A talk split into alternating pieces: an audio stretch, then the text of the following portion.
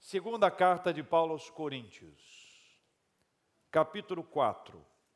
Nós vamos ler os versículos de 1 a 6. Segunda carta de Paulo aos Coríntios, capítulo 4, versículos de 1 a 6. A luz do Evangelho é o que nós vamos procurar.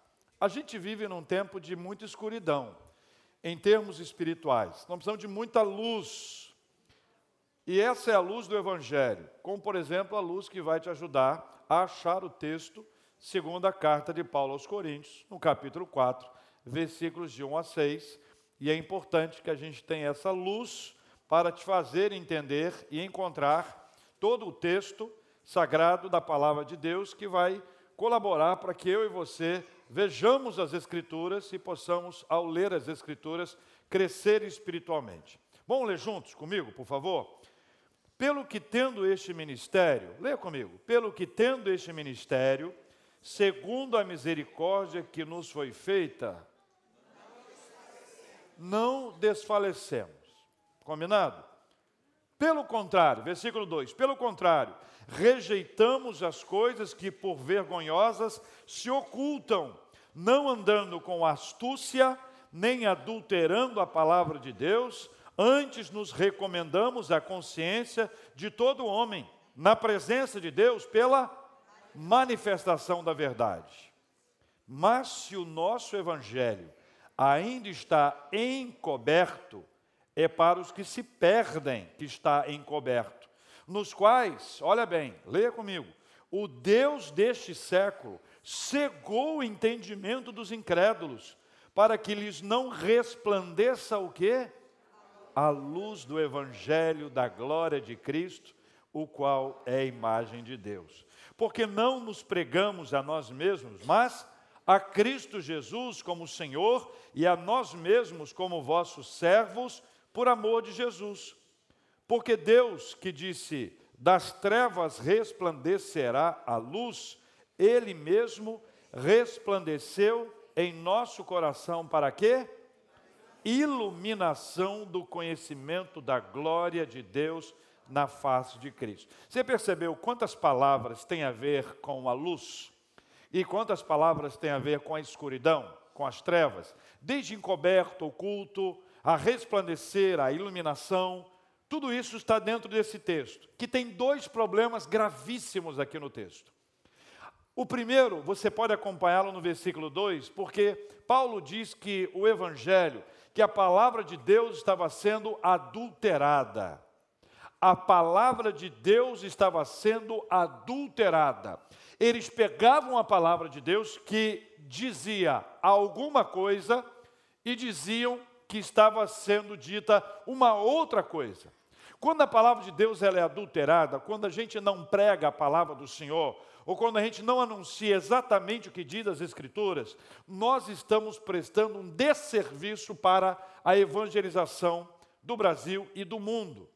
A palavra de Deus ela pode ser adulterada como era adulterada naquela época, quando o seu sentido é alterado quando não é entregue a mensagem que as Escrituras contam, quando a narrativa que é construída é construída não para levar as pessoas a Jesus, mas para afastá-las de Cristo. Não à toa, a Bíblia tem uma série de recomendações para que nós tenhamos cuidado com os falsos profetas.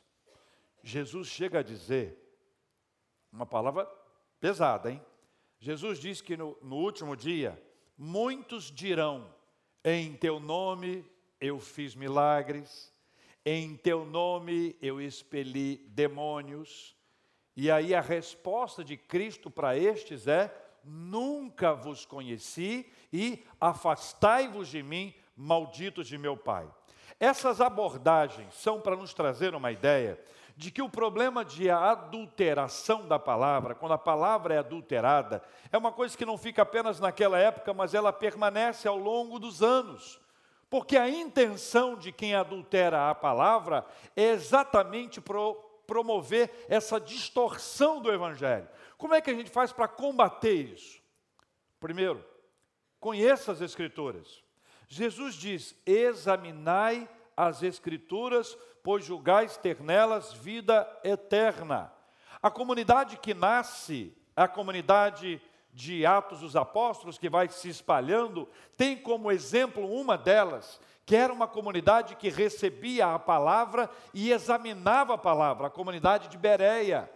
A ideia é de que esta palavra que nós recebemos, nós não apenas recebemos do ponto de vista intelectual, mas espiritualmente, por causa disso, nós a estudamos, nós meditamos, nós pesquisamos, nós nos aprofundamos para conhecer a palavra do Senhor. Sabe, o número de pessoas que podem ser manipuladas espiritualmente, ele diminui à medida que o nosso crescimento das escrituras aumenta. Quando nós aprendemos, quando nós colocamos a palavra de Deus em prática, a chance de sermos manipulados diminui. Quem diz assim, onde é que está isso na Bíblia? Eu não sei disso não, hein? Tem isso na Bíblia? E eu, em razão do meu relacionamento com pessoas de vários lugares, meu envolvimento com rádio, eu já ouvi muita heresia bonitinha. É bonitinha de ouvir. Não tem, não tem umas que são boas? Tem umas que nos fazem bem. Tem algumas heresias que nos fazem bem. Oh, gostei dessa aí, essa é boa. Me, me, me, me atendeu, me alegrou, sabe? Veio numa boa hora, mas não está na Bíblia. Se não está na Bíblia, tá, alguém está adulterando as Escrituras. E o grande problema é esse. Nesse texto, o primeiro deles é que a palavra de Deus estava sendo adulterada. As pessoas não recebiam a palavra. A segunda coisa, que está no versículo de número 4, é que o Deus deste século estava cegando o entendimento dos incrédulos. Os incrédulos não conseguiam enxergar nada. Eles já estavam na escuridão e permaneciam na escuridão em razão desse Deus desse século estar impedindo que este entendimento, o entendimento deles fosse aberto, o entendimento deles estava sendo cegado para que eles não enxergassem, não percebessem, não, não observassem aquilo que a palavra de Deus estava nos ensinando. E havia um motivo claro para isso. Versículo 4 diz o motivo claro: para que não resplandecesse a luz do evangelho da glória de Cristo. A descrição que aqui se faz é de uma escuridão espiritual. Escuridão espiritual. Veja, nós podemos ter várias luzes acesas, mas podemos permanecer na escuridão espiritual. Você já se deparou com uma situação na sua vida em que você estava perto de muita gente, mas se sentiu so, sozinho? Já te aconteceu isso alguma vez? Da mesma forma, você pode estar sob muitas luzes e holofotes, mas ainda que tenha muitas luzes, você viver uma escuridão espiritual. E a escuridão espiritual se dá pela ausência da palavra, pela ausência desse entendimento que vai sendo aberto, que vai sendo ampliado, e dessa escuridão espiritual nós precisamos sair. Mas a chance disso acontecer, o caminho que a Bíblia nos traz, são apenas dois. O primeiro deles está no versículo de número 5. Veja o que diz o versículo 5. Leia comigo, por favor. Porque nós ou não nos pregamos não é interessante essa frase? Veja essa frase como é interessante. Porque não nos pregamos a nós mesmos. Olha que coisa curiosa. Uma primeira coisa é que o pregador, o pregador, seja você ou seja eu, aquele que fala de Cristo para alguém, não fala de si. Fala do que Cristo fez. Veja o que diz o restante do texto, porque não nos pregamos a nós mesmos, mas a Cristo Jesus como Senhor e a nós mesmos como vossos servos por amor de Jesus Cristo. Ele faz uma mistura de palavras importantes. A primeira delas é: nós não nos pregamos a nós mesmos, nós pregamos a Cristo. E nós somos servos de vocês por amor ao Senhor. A relação que há de senhorio é que o Senhor é o Senhor de nós dois, e assim como o Senhor é o Senhor de nós dois, nós servimos uns aos outros por amor. Mas quando pega essa palavra inicial de que nós não pregamos a nós mesmos, é muito importante da gente trazer isso para nós. Quando nós compartilhamos o Evangelho, o que deve ser compartilhado é o Evangelho, é menos de mim e mais de Cristo. É menos da minha história de vida e mais da história de Cristo. É menos testemunho e mais testemunho. É menos daquilo que eu fiz, que eu faço, que eu sou isso, que eu sou aquilo, e mais daquilo que Cristo fez. O grande evangelho de Jesus Cristo não precisa de piruetas, não precisa de chavões, não precisa de muitos holofotes para que ele seja entregue. Nós precisamos prezar pela palavra do Senhor. Aqui na igreja você tem várias oportunidades de aprendizado. Antes de cada culto, temos uma escola da palavra, seja culto de manhã, da noite ou de quinta-feira. Segundas-feiras temos as segundas da palavra. Nós prezamos pela palavra, nós amamos a palavra, nós precisamos examinar e conhecer a palavra para que ela não seja manipulada, ela não seja adulterada, ela não seja alterada e ela não seja arrancada de nós enquanto nós temos a oportunidade de crescer espiritualmente. A segunda coisa que Deus faz, que só Ele faz, da mesma forma como houve luz onde somente havia trevas. Versículo 6, leia comigo. Porque Deus que disse: das trevas resplandecerá a luz, Ele mesmo resplandeceu em nosso coração para.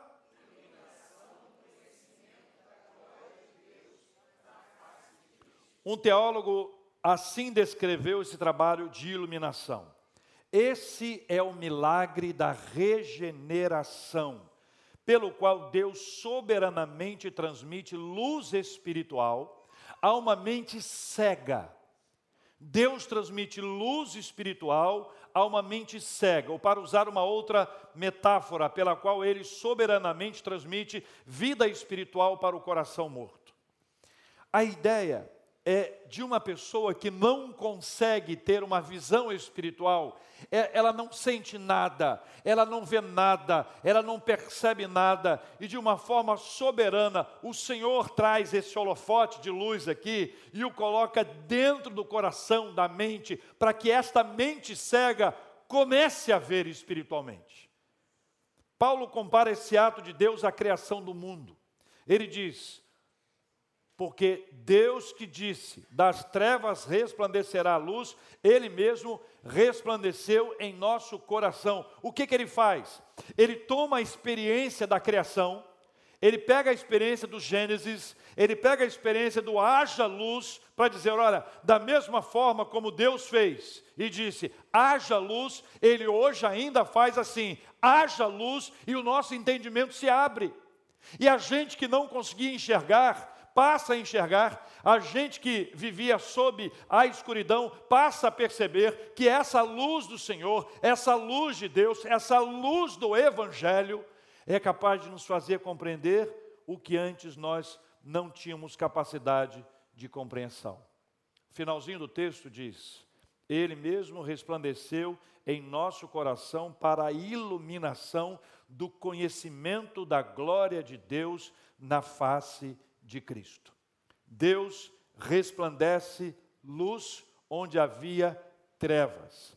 A luz do Evangelho é a luz do Evangelho que leva o pecador a perceber que é pecador. A luz do Evangelho é que leva o pecador a descobrir que é pecador. Existem coisas curiosas. Essas frases que nós ouvimos várias vezes: eu nunca matei, eu nunca roubei, tem gente que diz assim: eu nunca colei, memória curta. E a gente atribui a alguns pecados externos o pecado. A gente diz que pecado é isso. O que é pecado? Ah, pecado é matar, pecado é roubar, pecado é adulterar, pecado é se prostituir. Nós elegemos e tomamos algumas coisas que são externas e acreditando que somente as coisas eternas é que são pecado. Quando Deus ele nos traz a luz, ele coloca esse holofote sobre a nossa vida, a ideia é basicamente, vou dar um, um exemplo muito simples e muito claro, singelo até. A casa está toda desarrumada, mas está sem energia. Sem energia eu não vejo. Sem energia a casa está como eu a imagino. Quando acende a luz, quando chega a luz, depois daquela, daquele tempo sem luz, quando, quando a luz chega e você observa a casa, diz: Meu Deus, como a casa está desarrumada. Eu não sabia que estava, Eu não via que estava, mas no momento em que chegou a luz, eu percebi que a casa estava desarrumada. É exatamente isso. Quando a luz do Senhor chega, nós começamos a ver quantas coisas precisam ser ajustadas à nossa vida. Mas esse ajuste não é feito por iniciativa nossa. Esse ajuste é feito em razão da ação do Espírito Santo do Senhor na nossa vida. É o Senhor que gera essa luz sobre nós, a luz do Evangelho, que leva o pecador a reconhecer que ele é pe pecador, que leva a reconhecer que antes ele era cego espiritualmente e agora ele passa a enxergar antes da luz, dessa luz chegar à nossa vida, o anúncio do Natal era apenas uma festa. Mas quando nós ouvimos a velha, velha, velha história de Natal, sob a luz do Espírito Santo de Deus, nós passamos a enxergar essa história como a história da redenção. A Bíblia conta uma única história, repito essa frase várias vezes. A Bíblia conta uma única história, a história da redenção. A história da redenção é a história de Cristo, do Jesus Cristo que veio para estar conosco e para trazer à nossa vida essa nova chance de viver e de enxergar, de perceber aquilo que só Ele é capaz de trazer à nossa mente, à nossa história, à nossa vida, iluminando os cantinhos mais remotos da nossa existência. Só aqui entre nós dois. Tem alguns cantinhos da nossa vida que a gente gosta de mexer. A gente diz como aquele pessoal diz assim: mexe com isso não, mexe com isso não, deixa como está, mexe com isso não. Alguns desses cantinhos, enquanto eles não forem mexidos, enquanto não houver um holofote, enquanto não houver uma luz, ele permanecerá no estado em que está. E este cantinho, que para nós pode ser, a gente pode chamar de um cantinho, de um pedacinho da nossa casa, ele vai contagiar toda a nossa casa. Essa luz do Evangelho que chega para nós é a luz de Jesus Cristo, é a luz do Senhor, é a luz que nos arranca das trevas espirituais. Embora nós possamos estar num lugar muito iluminado, é possível estar num lugar iluminado e ainda assim estar sob a escuridão terrível, tenebrosa que sufoca, que nos afasta da bênção do Senhor. Dois problemas existiam naquela época. Primeiro, a palavra de Deus estava sendo adulterada. Leia a palavra. Examine a palavra, pesquise a palavra, mergulhe na palavra, estude, esteja presente na, na igreja, participe das nossas classes, se envolva, conheça a palavra de Deus. A segunda coisa, o Deus deste século continua a cegar e a impedir que haja entendimento dos incrédulos. Qual é a mudança? Como é que isso acontece? Qual é a diferença? Primeiro, nós devemos viver o Evangelho para que as pessoas vejam o Evangelho. Viva o Evangelho. Use palavras e atitudes. As duas coisas são importantes. Use palavras e atitudes. Viva a simplicidade do Evangelho. Onde a gente pode viver o Evangelho dentro da nossa casa, que é um lugar difícil. A gente pode viver o Evangelho dentro do trabalho, lugar muito difícil. Ou a gente pode viver o Evangelho dentro da escola, lugar muito difícil. A gente vai viver o Evangelho no condomínio, muito difícil. Vai viver o Evangelho no shopping, muito difícil. Na academia, na praia, em qualquer lugar é difícil. Sabe por quê? Porque a carne milita contra o espírito e o espírito milita contra a carne. Haverá sempre uma batalha, uma luta dentro de nós. A segunda forma que Deus faz é que Ele promove essa iluminação. A luz do Evangelho chegou. A luz do Evangelho chegou. Nós que andávamos em trevas, que não entendíamos o Evangelho, que não abraçávamos o Evangelho, que não recebíamos como palavra de Deus para a nossa vida, nós agora temos o Evangelho. O Evangelho chegou para nós, o Evangelho chegou na nossa vida, o Evangelho chegou na nossa casa, o Evangelho chegou na nossa história. Lembro de uma, de uma irmã que, quando ela abraçou a fé entregou a sua vida para Cristo, uma de suas amigas disse assim: É, Fulana, você deve ter ficado doida, né? Passou um tempo, a amiga que falou da outra amiga também abraçou o Evangelho. Duas doidinhas. A gente às vezes passou tempo na vida em que a gente não conseguia entender o que era o Evangelho mas o Senhor abriu o nosso entendimento. Recentemente nós tivemos uma experiência maravilhosa de viver aqui a oportunidade de ver homens já vi vividos, embora bem jovens ainda, entregando a sua vida para Jesus Cristo. Como já vimos adolescentes, jovens, adultos entregando a vida para Jesus, sabe por quê? Porque houve um momento em que fez sentido. Houve um momento em que esse evangelho chegou para nós. É a luz. Quem já morou na roça em 1519 sabe o que é viver sem luz. Sabe o que acontece na roça? É assim. Quando não tem luz nenhuma, tem muitos fantasmas. Atrás daquela árvore tem um bicho, tem um moço, tem um não sei o quê. E se você olhar de longe, porque de perto você não é bobo de lá, de longe você vai olhar e você vai ver exatamente o que a pessoa falou. E sabe o que acontece? A gente deixa de ir lá. Sabe por quê? Medo. Medo. Meu pai conta uma história muito interessante. Ele era menino, tinha que dar a notícia do falecimento de uma parente e o pai dele mandou ele ir lá. Ele ia a, ca a cavalo, que era o, era, o, né, era o automóvel da época e do lugar. E ele foi para lá. Isso era por volta de 10 e meia, 11 horas da noite. O fato é que na volta, quando ele volta para casa, mais ou menos meia-noite, ele passa em frente ao cemitério. Quer que eu continue com a luz acesa ou eu posso baixar a luz? E naquele processo, ele passa perto do cemitério, está noite, meia-noite praticamente, uma noite chuvosa, começa a ter relâmpagos e aparecem os trovões para poder ajudar. Sabe coisas que colaboram para que a gente fique bem, né? Trovão, chuva, raio, cemitério, meia-noite. Tá bom para você? Tem mais. Quando ele passou em frente ao cemitério, frente ao cemitério, a cavalo, olhou para dentro e viu alguma coisa. Quando o relâmpago veio, sabe que dá aquele clarão? Quando deu aquele clarão assim forte, ele viu alguma coisa assim. Ó. Dá para piorar. Ele perdeu o controle do animal. O animal que devia ir para lá e rápido, ele veio para cá. Isso quer dizer, para dentro do cemitério para ajudar.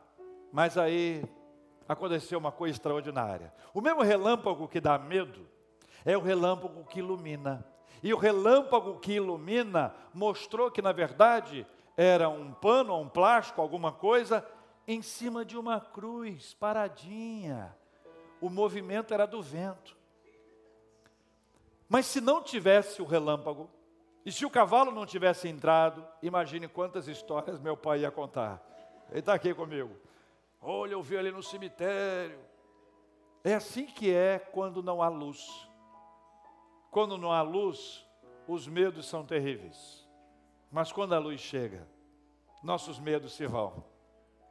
Sabe, o medo de não dar certo, o medo de que o problema é muito maior do que eu possa aprender a lidar com ele. Mas quando a luz do Evangelho chega, eu aprendo a confiar. E eu sei que Deus está no controle. Eu sei que Deus está tomando conta. Eu sei que Deus nunca me deixa. Eu sei que Deus nunca me abandona. É a luz do Evangelho. A luz do, do, do Evangelho me ensina a não ter medo da morte. Não que eu queira. Alguém quer? Nenhum de nós quer. A hora de Deus é a hora de Deus. Mas a gente sabe que o nosso medo da morte é um medo que nos faz perder a noção de que ao fechar os olhos aqui, nós abrimos na presença do Senhor. A luz do Evangelho nos ajuda a enxergar isso.